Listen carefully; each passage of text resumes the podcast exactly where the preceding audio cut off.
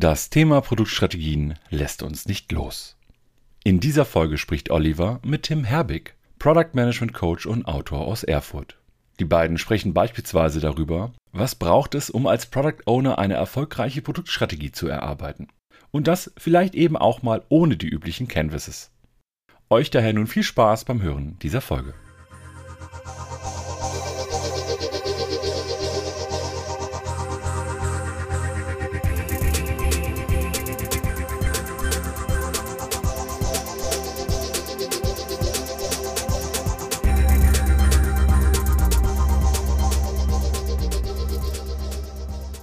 Unser Thema heute in dieser Folge ist noch einmal Produktstrategie. Ähm, wir wollen aber heute einmal hingucken, wie ich diese entwickeln kann und uns vielleicht ein paar Tipps und Tricks abholen, ähm, über Erfahrung sprechen. Und das mache ich natürlich nicht alleine, sondern habe Tim Herbig bei mir. Hallo Tim. Hi Oliver. Tim, du warst schon mal da, aber ja. Magst du dich trotzdem noch mal vorstellen für den einen oder anderen, der vielleicht die erste Folge nicht gehört hat? Ja, na klar, total gerne. Ich bin Tim Herbig. Ich arbeite im Moment als Produktmanagement-Coach und Berater mit Produktteams, vor allem in Europa, manchmal auch über Europa hinaus. Ähm, fokussiere mich dabei vor allem auf die Verbindung zwischen Produktstrategie, äh, Discovery und OKRs, wie das alles zusammenspielen kann und auch die einzelnen Disziplinen an sich ähm, funktionieren können für Produktteams. Ich bin seit 2010 in diversen Produktrollen unterwegs, damals so als Werkstudent in irgendeine Product Owner Rolle reingestolpert, wie so viele.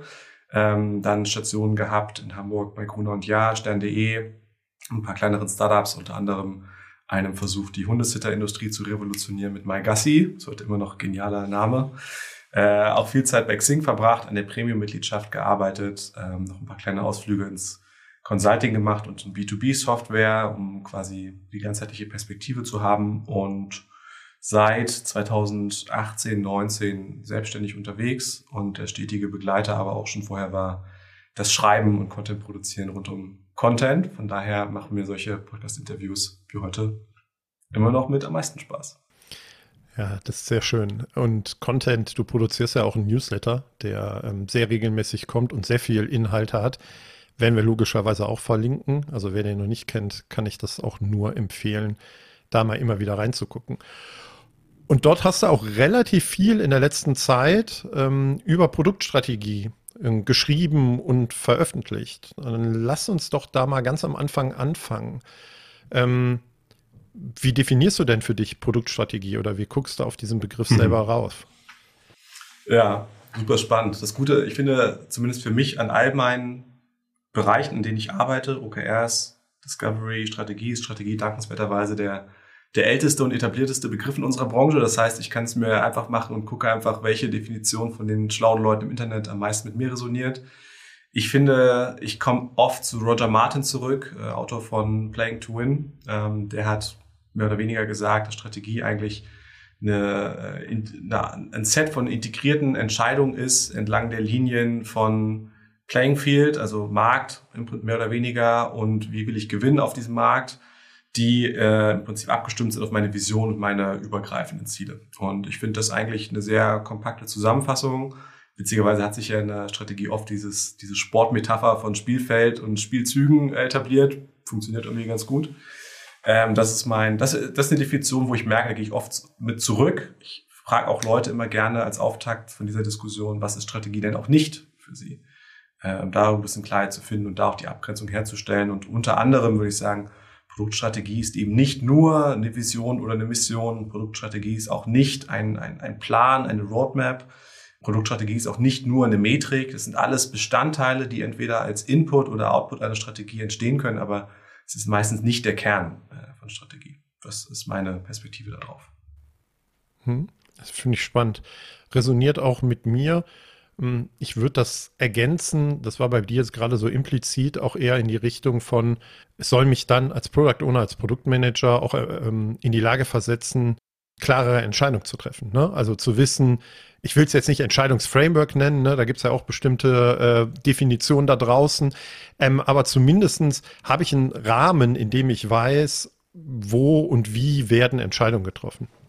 Ja, das stimmt, das ist ein sehr guter Punkt. Auch noch ein guter Test zu sagen, äh, hilft mir was auch immer ich als Strategieartefakt benutze in meiner Firma, in meinem Team, hilft es mir dabei, auch Nein zu sagen zu Dingen. Also ich habe auch sicherlich schon einige Firmen erlebt, wo die Produktstrategie so viel umfasst, wo einfach völlig klar ist, da kann alles zu konstruiert werden. Und dann kann man sich schon fairerweise die Frage stellen, ja, es hat die Bestandteile einer Strategie, aber es trifft nirgendwo diese Entscheidungen, die eben eine, eine, ja, eine Entscheidung auch erfordern dann vom Team.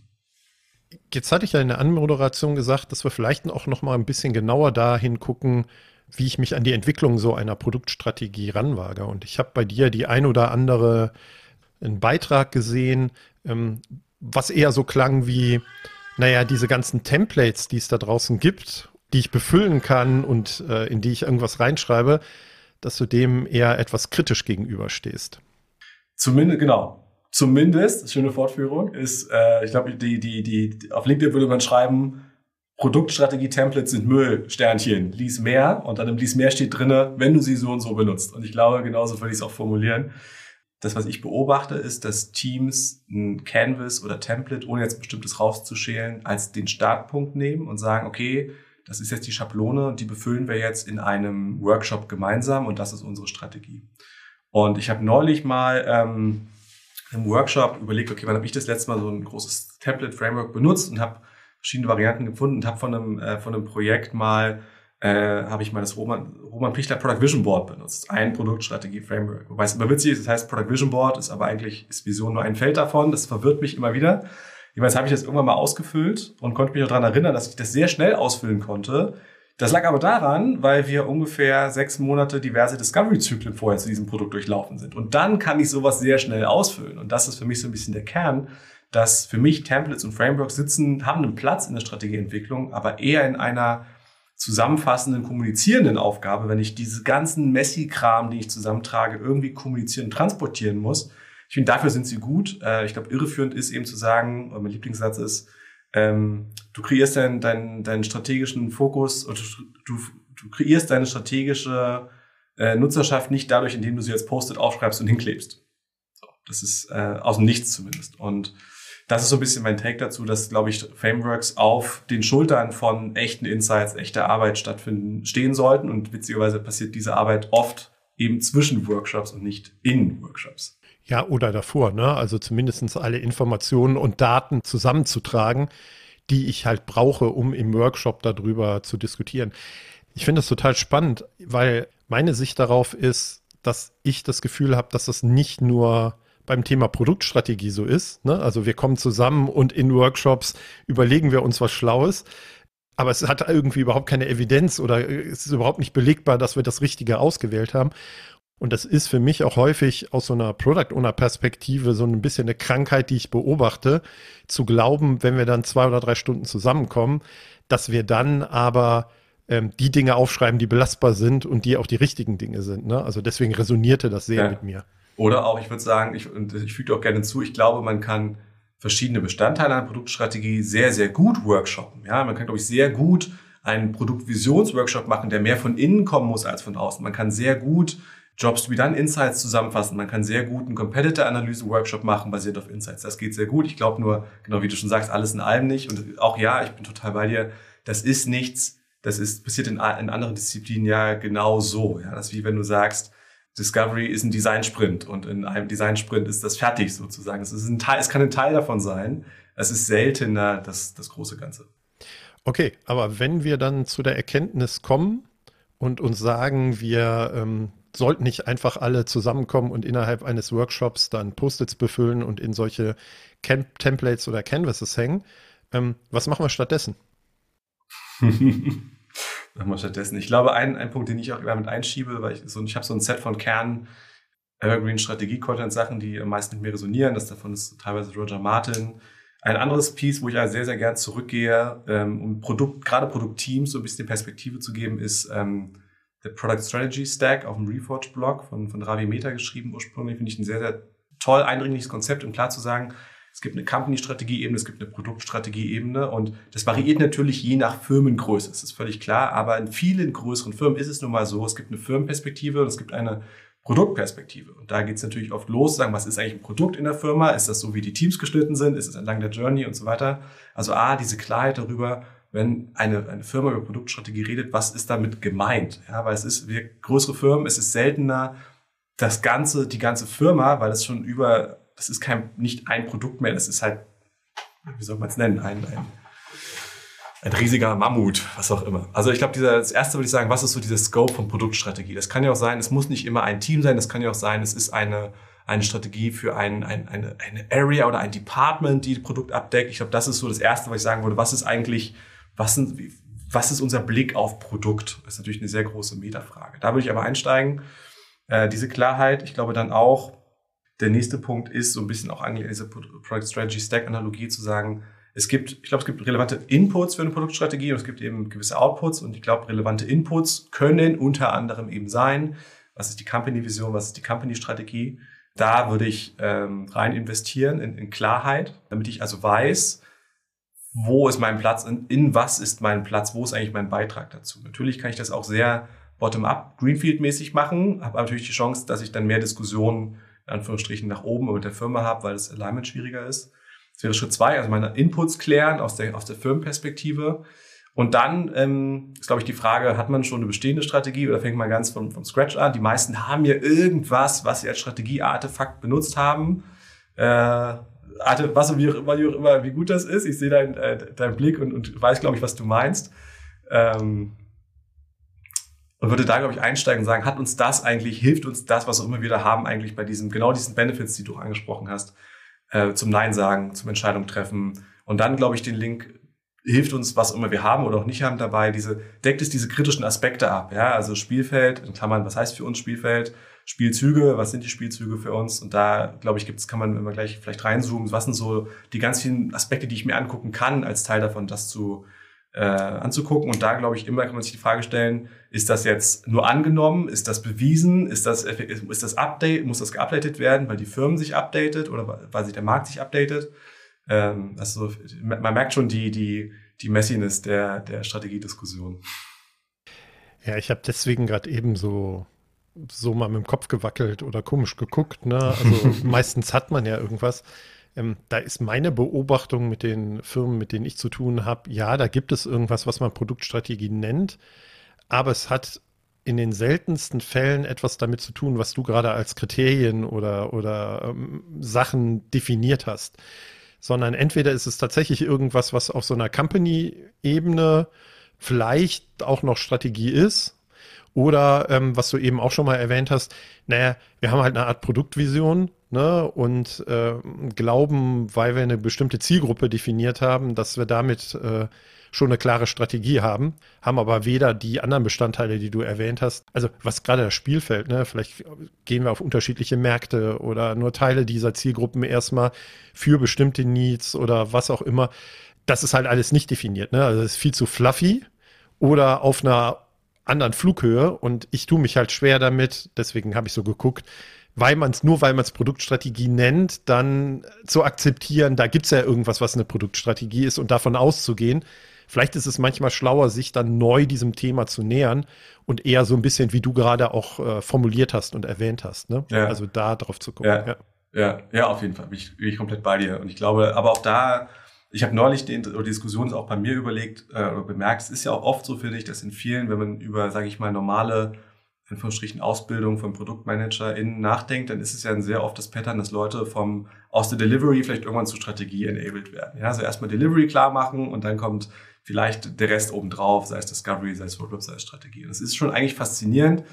Ich habe das früher auch so gehandhabt, wenn ich Leute eingestellt habe, so ja, erstmal Delivery safe und dann reden wir über den ganzen Rest wie, wie absurd es eigentlich ist rückwirkend, weil der Hebel ist ja natürlich auf der Strategieebene viel, viel größer. Äh, das heißt, vielleicht nicht unbedingt, dass jeder Product Owner, Product Ownerin, Produktmanager ständig in Strate an Strategiesachen rumbasteln muss, aber ich glaube, diese, diese Kapazität, strategische Gedanken zu artikulieren, das ist, glaube ich, sehr, sehr, immer noch sehr, sehr unterschätzt, vor allem auf einer Produktteam-Ebene. Ich glaube, es wird noch oft als eine reine Leadership-Management-Aufgabe gesehen. Und ich glaube aber, es gibt eben strategische Perspektiven und Fragestellungen, die es wert sind, kreiert zu werden, auch auf einer Produktteam-Ebene, mindestens auch auf einer Art Department-Area-Ebene dazwischen, unterhalb der Firma. Und ich glaube, das ist sowas, das Strategie, ich will nicht sagen demokratisiert, aber allgegenwärtiger in allen Ebenen der Firma vielleicht sein kann, werden darf. Dann nenn doch mal zwei, drei Gründe, warum es sinnvoll ist, sich äh, da mehr mit einzumischen als Produktmanager, als Product Owner und dahin zu entwickeln. Ich glaube, den Kern hast du, äh, hast du schon wirklich angesprochen mit deinem Punkt von äh, zum Thema Entscheidungen treffen. Also ich glaube, es gibt genug Momente im Alltag, wo man darauf, wo man auf Probleme stößt, die sich oft auf eine, eine lückenhafte Produktstrategie zurückführen lassen. Ja, also für mich mein, das Lieblingsbeispiel, wo es für mich am, am omnipräsentesten wird, ist zum Beispiel das Definieren von OKRs. Ja, der, der Klassiker. Ja, also wenn ein Team Probleme damit hat, OKRs zu definieren, ist gibt es viele Gründe. Ein oft genannter Grund ist aber, sie wissen gar nicht, was der Beitrag, zu was ein Beitrag sein soll. Und dann landet man halt bei Evergreen KPIs sozusagen, weil es gibt keine klare, kein klare, keine klare Entscheidung aus strategischer Sicht. Das zweite, das zweite Symptom ist auch, wenn du Leuten sagst, mach mal mehr Research, ja, so die viel genannten X Interviews pro Woche, Monat, was auch immer, und die Leute reden random mit irgendwelchen NutzerInnen, ähm, kriegen sie natürlich viele Insights daraus. Nur das Problem ist, dass die Chance, wie hoch, wie hoch ist die Chance, dass diese Insights auch auf das absolut Wichtigste einzahlen. Das ist auch eine Strategie. Du hast es angesprochen, Segmente, ja. Welche Segmente? Ja, nein. Ähm, ja. Ja, aber das Spannende daran mit dem Random, ich bin ja völlig bei dir, ne? Also so, ne? Dann reden sie mit irgendwem. Aber du kannst das natürlich auch umdrehen, wollte ich nur kurz einwerfen. Dadurch, dass sie random mit Leuten reden, kriegen sie aber wieder Informationen und Daten, um dann die Produktstrategie richtig festzulegen. Ne? Es ist ja immer die Frage, was ist der Sinn und Zweck so eines Interviews, ne? um mir Informationen zu beschaffen, um dann über die geeignete Produktstrategie nachzudenken. Ich bin völlig bei dir, wenn du dich dann festgelegt hast, ähm, um dann eher in Richtung, was bauen wir denn jetzt, ne? Und in mehr in Richtung Delivery und wirklich Umsetzungen und Ziele zu erreichen, dass es dann natürlich sinnvoller ist, eher Interviews zu führen mit der Zielgruppe, die ich mir ausgewählt habe oder in dem Bereich, wo ich unterwegs bin. Ja. Total. Ich glaube, wie gesagt, es ist eine interessante Balance zwischen sozusagen, wann, wann bin ich sozusagen super explorativ und, und, und bin querbeet unterwegs vielleicht, mehr oder weniger zufällig, oder wann bin ich zielgerichteter. Ähm, und ich glaube, aber selbst, selbst wenn ich es selbst explorativer, also irgendeine Form von, sage ich mal, Grundannahme aus meiner Strategie sollte ich ja trotzdem schon haben, äh, weil ich sage, okay, ich will irgendwie na, irgendwann nachhaltige Mode und ich fange aber an mit, äh, weiß nicht, mittelalten weißen Männern in Mitteldeutschland, keine Ahnung, äh, und spreche halt mit denen. Also irgend, das, das meine ich auch vorhin so, ich glaube, diese Klarheit darüber zu haben, welche Teile meiner Strategie sind angenommen, welche sind bewiesen, ja, und ich glaube, wenn es die angenommenen Punkte müssen halt in eher Discovery-Prioritäten führen und die bewiesenen Punkte vielleicht eher in stärker nicht vielleicht immer Delivery, Umsetzung, aber da ist weniger Fragestellungen und können, sind ein solideres Fundament für die nächsten Schritte vielleicht. Jetzt hast du den Punkt OKRs angesprochen, ne? Also, aber eher aus der, aus der Perspektive heraus, ne, wenn Teams sich schwer damit tun, zum Beispiel OKRs zu definieren, dass das häufig ein Leck von, von Produktstrategie oder Klarheit darüber ist, in welche Richtung man gehen möchte. Wie verbindest du denn das Thema OKRs und, und Produktstrategie? Ne? Also wie guckst du denn da drauf? Ja, super spannend. Auch hier kann es schnell kom komplex werden, glaube ich, mit verschiedenen Ebenen. Und das ist ja dann mehrere, weil man mehrere Ebenen hat. Es gibt vielleicht eine Firmenstrategie, es gibt vielleicht eine Firmen-OKR-Ebene, das gleiche auf Team- und Department-Ebene. Ähm, ich finde, für mich ist es so, ich würde es, wenn ich es ganz simplifiziert machen würde, würde ich immer so rangehen, zu sagen, okay, es gibt vielleicht eine strategische Entscheidung, wie auch immer die heißt, wie auch immer gut die ist. Nehmen wir mal an, die funktioniert einigermaßen. Dann würde ich mir im ersten Schritt Frage 1 stellen, dass man so eine Art, Gibson Biddle nennt das Proxymetrik, ja, ähm, eine Metrik überlege, wenn diese Strategie funktioniert, was ist danach anders in Form einer Zahl? Ja, das ist typischerweise kommt man da aber schnell auf eine Metrik, die eben ist eher ein Proxy, es ist aber auch eher Lagging, es ist relativ große Zahl, die kann ich vielleicht so einmal im Quartal rückwirkend im Jahr mir anschauen. So, das könnte dann Input oder Material sein für einen Firmen-Key Result vielleicht oder ein Jahres-Team-Key-Result. Und ich glaube, dann ist aber trotzdem bist du bei dem Punkt, diese Metrik hilft mir im Quartal immer noch nichts, weil sie ist eben lagging. Äh, und ich würde dann quasi rangehen, okay, wie kann ich die, wie so eine Rückwärts-Customer-Journey machen? Okay, welche treibenden Metriken oder Ereignisse äh, finden denn statt? Natürlich tausche ich da dann immer Ursache gegen, Wirk äh, Ursache gegen Wirkung ein bisschen. Nee, Korrelation gegen, gegen, gegen Wirkung. So rum verwechsel die. Auf Deutsch kriege ich immer nicht hin. Ich tausche quasi ultimative Sicherheit ein für mehr, mehr ähm, Feedback sozusagen. Ich brauche eine Metrik, die sich schneller bewegt, die natürlich nie so ultimativ sicher ist wie die eine Lagging-Metrik. Und das würde ich als Team immer machen. Also ich würde sagen, okay, das ist die Strategic Choice, das ist die, äh, die eine große Proxy-Metrik. was treibt diese Proxymetrik? Und da kannst du natürlich auch schnell sehr verästelt in KPI-Trees unterwegs sein und findest aber raus, wo ist mein Einflussgebiet als Team? Und das ist ja fast wie ein bisschen Mathe, wenn ich sage, ich habe eine klare Entscheidung, ich habe die Metrik, wie die Entscheidung erfolgreich aussieht. Welche Metrik kann ich beeinflussen, die die große Metrik treibt? Dann habe ich ja eine relativ hohe Chance, dass ich dann auf Metriken und Key Results lande, die in line mit meiner Strategie sind. Ähm, und natürlich ist da immer der, es ist aber, ich finde es in Ordnung, dass es da eine, eine größere Unschärfe gibt zwischen Ursache und Wirkung, weil ich ja, ich brauche ja Feedback entlang des Quartals und eine Strategie hat ja typischerweise einen Zeithorizont über ein Quartal hinaus, vielleicht sechs bis 18 Monate oder was auch immer. Ähm, das heißt, es ist in Ordnung, weil ich immer nur rauskriegen muss, bin ich auf dem richtigen Pfad. Das wäre so mein sehr ähm, abstrakt zusammengefasster Blick auf das Thema, wie die ungefähr zusammenpassen könnten. Aber sie gehören für dich zusammen. Sie, sie können. Also ich würde nie, ich würde das eine nie an das andere knüpfen. Oder doch andersrum, ich würde nicht sagen, nur weil du eine gute Strategie hast, musst du jetzt OKRs machen, auf keinen Fall. Ich glaube, was auch immer du als Team brauchst, um sicherzustellen, dass du diese OK, dass du die Strategie umsetzt. Ja, ich finde, Ziele setzen, also kleinteiligere Ziele setzen, ist eine, ist eine logische Konsequenz. Andersrum würde ich schon sagen, versuch OKRs zu machen, ohne eine ähm, ich würde es mal nützliche Produktstrategie, da glaube ich, kommst du in Schleudern. Also da, äh, das habe ich selten erlebt, dass dann Teams in der Lage sind, aus sich heraus sinnvolle OKRs zu definieren. Das Anti-Pattern ist dann eher, das ist von oben vorgegeben oder die OKRs sind das komplette Tagesgeschäft nur in grün. Äh, ja. Sind wir also bei dem Punkt, ähm, dass wir nochmal festgestellt haben, dass es als Produktteam total sinnvoll ist, sich mit dem Thema Produktstrategie auseinanderzusetzen? Äh, vor allen Dingen, wenn von uns auch sowas wie OKRs äh, erwartet wird. Ne? Also manchmal sind die ist die Entscheidung, sowas ja zu machen, eher auf einer ganz anderen Ebene in der Organisation. Aber dann lass uns, also wenn wir das festgestellt haben, dann lass uns noch mal einen Schritt zurückgehen, bezogen auf mit wem du dann als Product Owner, Produktmanager, Produktteam so eine Strategie tatsächlich entwickeln würdest oder wen du daran beteiligen würdest. Ja, ist, glaube ich, eine super, super spannende Frage. Ähm ich glaube, es hängt, es hängt natürlich viel von, sage ich mal, meinem, meinem, meinem Firmenkonstrukt ab am Ende des Tages, in dem ich bin. Ja, also ich glaube, es gibt Situationen, da könntest du sagen, vielleicht ist das ein ja, Thema, auf welcher Ebene ich das machen will. Ich sehe da auf jeden Fall, äh, ich glaube, das, das, das, das ominöse Product Trio kann immer, ist erstmal ein guter Startpunkt, äh, zu sagen, ich versuche die, nicht immer Trio, äh, je nachdem, was sind so die Kerndomains in meinem Team, äh, da vielleicht aus einer Lead-Perspektive die einzubeziehen für die erste Arbeit. Ich glaube, Blutstrategie muss, sollte nicht basisdemokratisch sein. Äh, ich glaube, es ist in Ordnung, dass das nicht genau basisdemokratisch vom ganzen Team immer gemacht wird. Äh, ich glaube, von daher, es kann auch genauso gut sein, das ist eine Zusammenarbeit aus einem Head of Product, Director Product und dem ProduktmanagerInnen.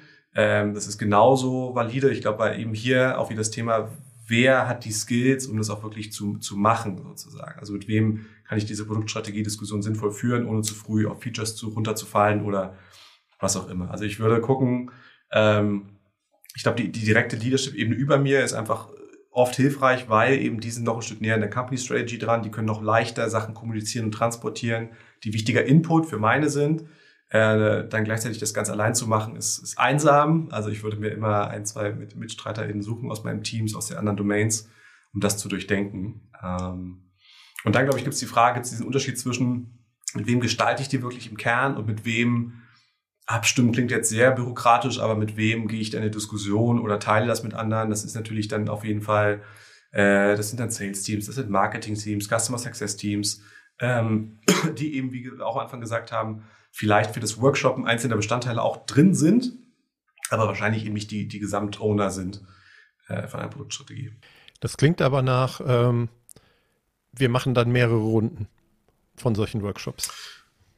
Ich würde sagen, ja. Also, also ich glaube, äh, es ist, oder es ist zumindest nicht, es ist selten ein Workshop. Ähm, ich glaube, es ist eine, Strategie ist, glaube ich, eine ganz spannende Reise. Es gibt natürlich diese, diese, diese Planungssaison, die auch jetzt gerade, wir nehmen Mitte Ende November auf, die im, im, vollen Gange ist bei vielen Firmen und ich verstehe das, hat ja gewisse Legitimität.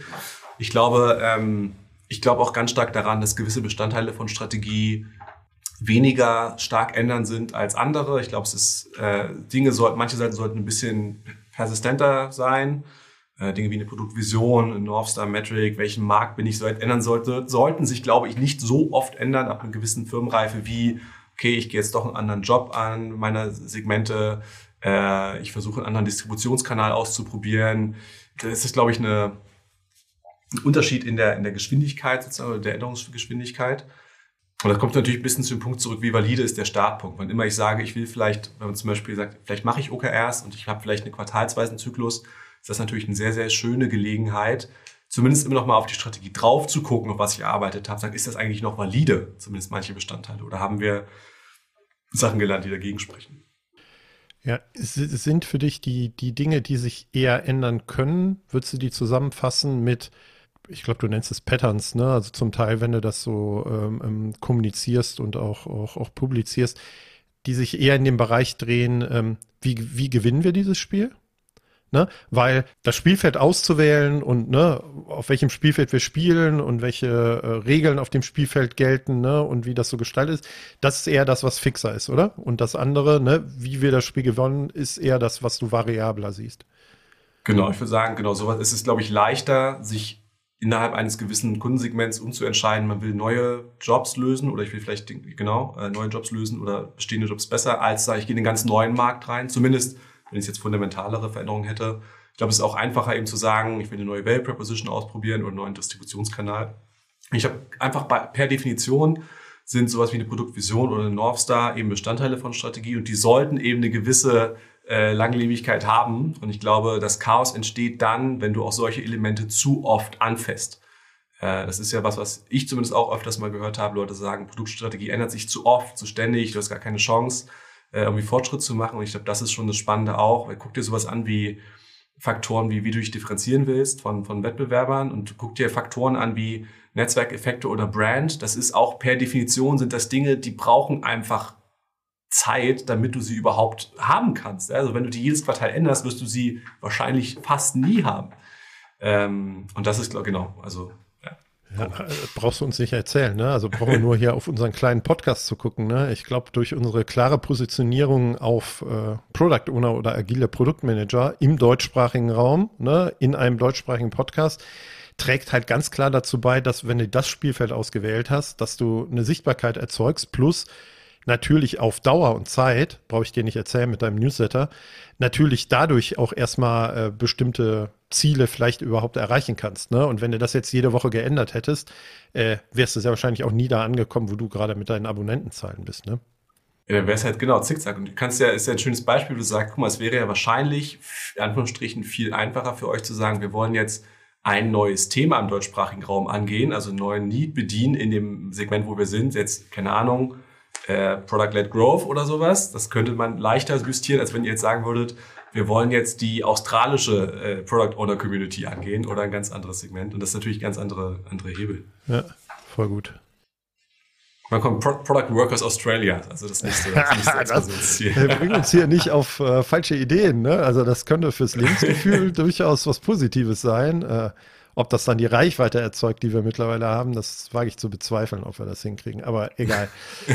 ähm, also haben wir festgestellt auch, ne, wir drehen uns äh, in mehreren Runden, höchstwahrscheinlich auch ähm, bei der Entwicklung der Produktstrategie, höchstwahrscheinlich auch, ähm, weil wir immer wieder feststellen, wenn wir zu einem Workshop oder zum nächsten Step zusammenkommen, dass uns vielleicht dann doch nochmal Informationen oder Wissen oder Daten fehlen, äh, die wir vielleicht besorgen müssten und es keinen Sinn macht, dann da weiter zu diskutieren.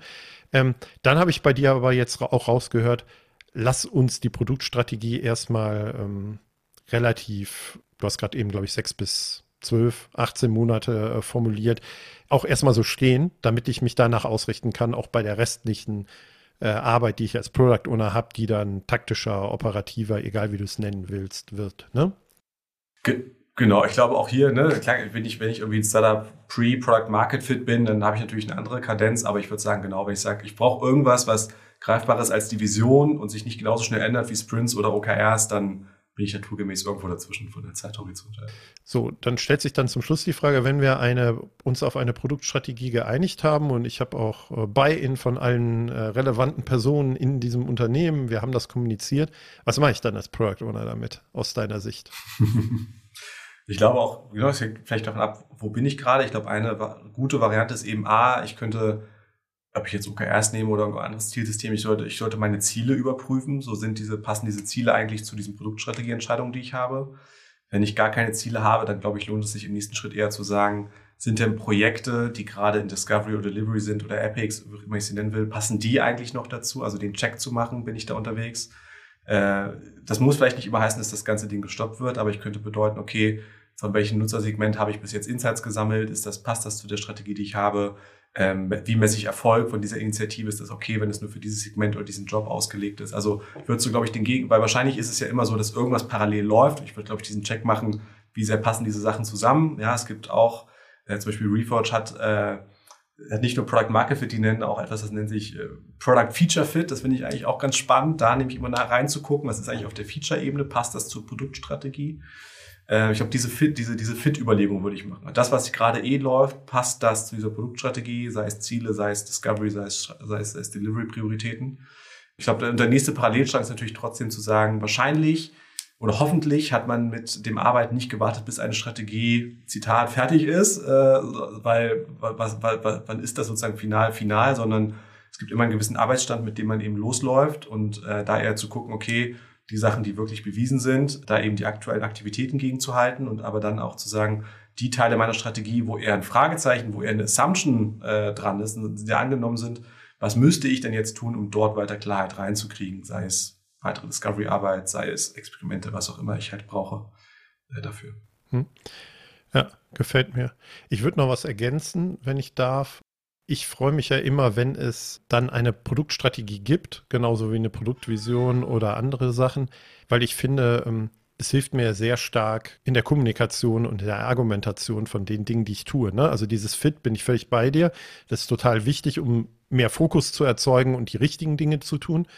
Aber trotzdem hat es, glaube ich, auch nochmal so einen Punkt äh, von, ähm, ich sollte das regelmäßig kommunizieren in allen möglichen Runden, in denen ich unterwegs bin, weil nur weil wir sie erarbeitet haben, heißt das ja noch lange nicht, dass sie allen anderen präsent sind und dass sie deswegen meine Entscheidung irgendwie nachvollziehen können. Ne? Also sage ich jedem Product Owner, mit dem ich zusammenarbeite, sage ich halt, und in jedem Meeting erzählst du halt, das ist deine Produktvision und das ist unsere aktuelle Strategie, bevor du anfängst, dann noch kleinteiliger zu werden einfach um, um klarzumachen, wo bewegen wir uns gerade und wo befinden wir uns gerade und was sind die Rahmenbedingungen, unter denen wir hier diese Sachen machen, weil sonst kommst du von Hölzchen auf Stöckchen in sehr operativen und kleinteiligen Diskussionen. Und ich glaube, das ist was, was extrem hilft und weswegen es sinnvoll ist, da Zeit zu investieren und sich damit auseinanderzusetzen. Total. Ich habe neulich, äh, den, ich bin ein großer Fan vom Podcast How to Win von, von Pep Laya. Ähm, und der hat in einem Podcast neulich mal gesagt, ähm, dann, wenn du das nicht mehr hören kannst, sei es wie so eine Schritt, dann, wenn du es nicht mehr hören kannst, dann fangen die anderen an, es überhaupt erst zu hören. Und das finde ich so eine schöne Erinnerung für die eigenen Unkomfortabilität, wenn du denkst, oh, ich kann das nicht schon wieder sagen. Denkst du, gerade dann bist du gerade, kratzt du gerade mal im Verständnis bei den anderen. Und das, wie du sagst, dann ist, glaube ich, wirklich dieses Individuelle. Dann kann ich überlegen, was für ein Format braucht, wirkt am besten mit meinem Team, in meiner Firma, um Strategie schnell wieder zu kauen und rauszuholen, weil es bringt nichts, wenn ich jeden durch mein äh, 5 Gigabyte großes Miro-Board immer wieder durchjage, um Strategie zu erklären, sondern dann brauche ich einfach eine kompakte Zusammenfassung. Ja, und ich würde den, der Satz gefällt mir sehr aus deinem Podcast, aber ich würde ihn sogar erweitern, weil ich sage ganz häufig oder ich gebe den Rat, erst dann, wenn deine Stakeholder, dein eigenes Team sagt, Olli, nicht schon wieder am Anfang erzählen, was unsere Produktvision und unsere Produktstrategie ist, mhm. dann kannst du aufhören. Ne? Also ich bin dabei, ne? erst dann fangen die anderen an zu denken, aber dann hörst du halt auf. Aber genau, wenn, wenn sie es nicht mehr hören können. Ja. Genau, wenn die sagen, ey Olli, lass, oder sie reden halt mit oder sprechen, sprechen die Formulierung halt mit. Ja, total spannend. Ähm, zum Schluss teilen wir ja in diesem Podcast auch immer so vielleicht so ganz kleine, ganz konkrete Tipps und Tricks. Ähm, was würdest du denn jetzt einem äh, Product Owner, einer Product Ownerin mitgeben, wenn sie sich dann nochmal intensiver mit dem Thema Produktstrategie mm. beschäftigen will? Äh, was sollte sie tun? Wie sollte sie da rangehen?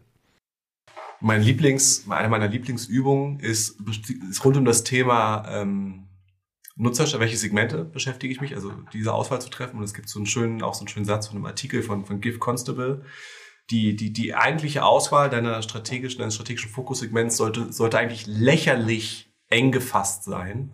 So eng, dass Leute eigentlich anfangen, dich misszuverstehen. Und ich finde es ein sehr, als, als, als, auch wieder als, als Übung der Unkomfortabilität. Und was ich eigentlich gerne mache, ist zu sagen, äh, wie so ein Audience Tree nenne ich das manchmal. Brich mal deine Audience runter von ganz breit, ja, Stichwort von alle ProduktmanagerInnen auf der Welt und dann nach welchen Kriterien kannst du das runterbrechen, bis du irgendwann angekommen bist. Du könntest bei Landen sowas wie ähm, deutschsprachige Product Ownerinnen in Kölner Postleitzahlgebiet XYZ, die an einem SaaS-Produkt arbeiten.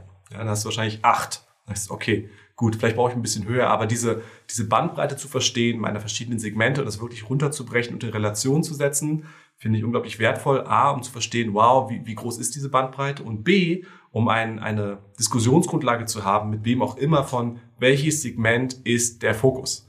Äh, um diese bewussten Entscheidungen auch klar zu machen. Sind wir breiter, sind wir schmaler, sind wir links lang, sind wir rechts lang? Also dieses Runterbrechen nach Audiences, weil viel richtet sich eben, erfolgt fast danach. Also viel ähm, ergibt sich daraus als Teil der Strategie, wenn ich diese Klarheit über meine Segmente habe. Finde ich cool, den Tipp probieren wir auch mal aus für unseren Podcast. Sag Bescheid. Definitiv. Äh, danke, dass du so viel Zeit genommen hast. Äh, war Sehr mir gerne. wie immer eine Freude, äh, mit dir zu quatschen und hier so eine halbe Stunde ähm, Zeit zu verbringen. Ähm, ja. Viel Erfolg mit all dem, was du so im nächsten Jahr planst und noch so vorhast. Äh, wir verlinken Dankeschön. ein paar Sachen von Tim äh, auch in den Shownotes. Guckt einfach mal rein und äh, ich danke dir für das Gespräch. Vielen Dank.